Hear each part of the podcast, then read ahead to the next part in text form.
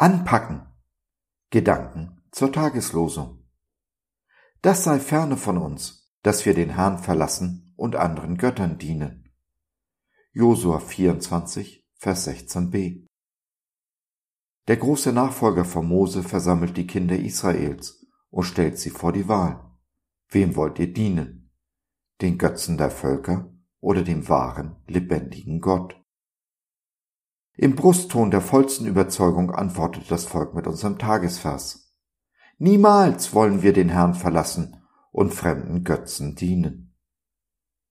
Nun, die meisten von uns wissen, wie die Sache ausging.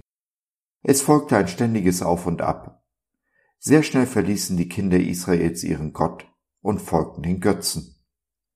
Gott lässt Israels Feinde mächtig werden, das Volk schreit zu Gott um Errettung, Gott hilft und nicht lange danach verlässt sein Volk wieder seinen Gott und der Kreislauf beginnt von neuem. Gott hat in dieser Zeit seine unendliche Geduld bewiesen. Wäre es doch ein leichtes für ihn gewesen, dem Ganzen ein Ende zu setzen, indem er Israel verwirft und sich einem anderen Volk zuwendet. Aber Gott hat einen ganz anderen Plan. Diesen Plan setzt er in der Gestalt seines Sohnes Jesus Christus um. Er ist die ultimative Antwort auf unsere Gottesferne. Durch Kreuz und Auferstehung stellt Jesus die Beziehung zum Vater wieder her, macht uns zu Kindern des Schöpfers. Eine Beziehung ist allerdings keine Einbahnstraße. Ja, wir sind Kinder und haben daraus resultierende Rechte, aber auch Pflichten. Unser Gott überträgt uns Aufgaben, nicht selten mit Herausforderungen verknüpft. Diese Herausforderung zu meistern, die gestellte Aufgabe mutig anzugehen, ist Sinn dieses Lebens. Wären wir Kinder der Evolution, wären wir Produkte des Zufalls. Nichts hätte einen Sinn, Zweck oder Ziel.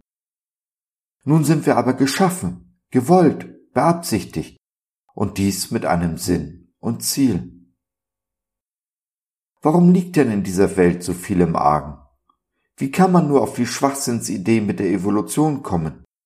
Wie kann die Welt nur glauben, ihre Entscheidungen hätten keine Konsequenzen? Einfache Antwort. Weil so viele Christen ihre Rechte als Kinder zwar vollends ausschöpfen, ihren Pflichten aber nicht nachkommen, ihre Verantwortung nicht wahrhaben wollen. Es liegt in deiner und meiner Hand, wie die Welt um uns herum aussieht.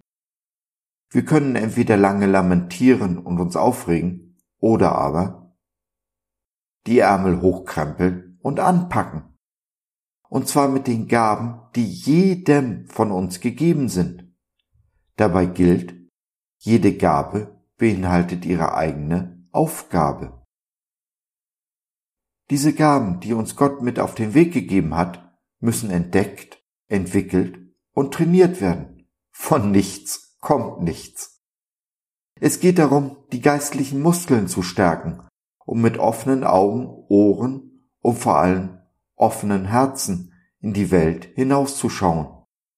Ja, genau, hinschauen, nicht wegsehen vor dem Leid und der Ungerechtigkeit in dieser Welt. Den Mund aufzumachen, wo ein wahres Kind Gottes einfach nicht schweigen kann. Zu dienen, wo die Welt herrschen will Liebe zu üben, wo man uns mit Hass begegnet. Kurz, dem Vorbild Jesu zu folgen, von einem Christen zu einem aktiven Nachfolger Jesu zu werden. Ich bin mir gewiss, wenn nur aus der Hälfte der Namenschristen wahre Nachfolger werden würden, sehe diese Welt ganz anders aus. Wie schaut's aus? Bist du dabei? So, das war's für heute. Danke für deine Zeit.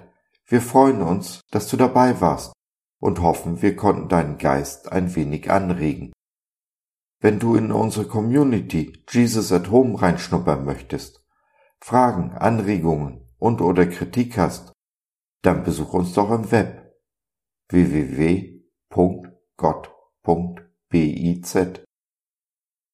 Hier findest du nicht nur Gemeinschaft, Menschen, die den Glauben leben und mit dir teilen wollen, sondern auch viel Interessantes rund um den Glauben. Wenn du ein Gebetsanliegen hast, dann schreib uns oder nutze unser Info- und Seelsorgetelefon. Wir beten gerne für dich und mit dir. Also, schau rein, lass von dir hören. Wir würden uns sehr freuen. Bis dahin, alles Liebe. Dein Josef.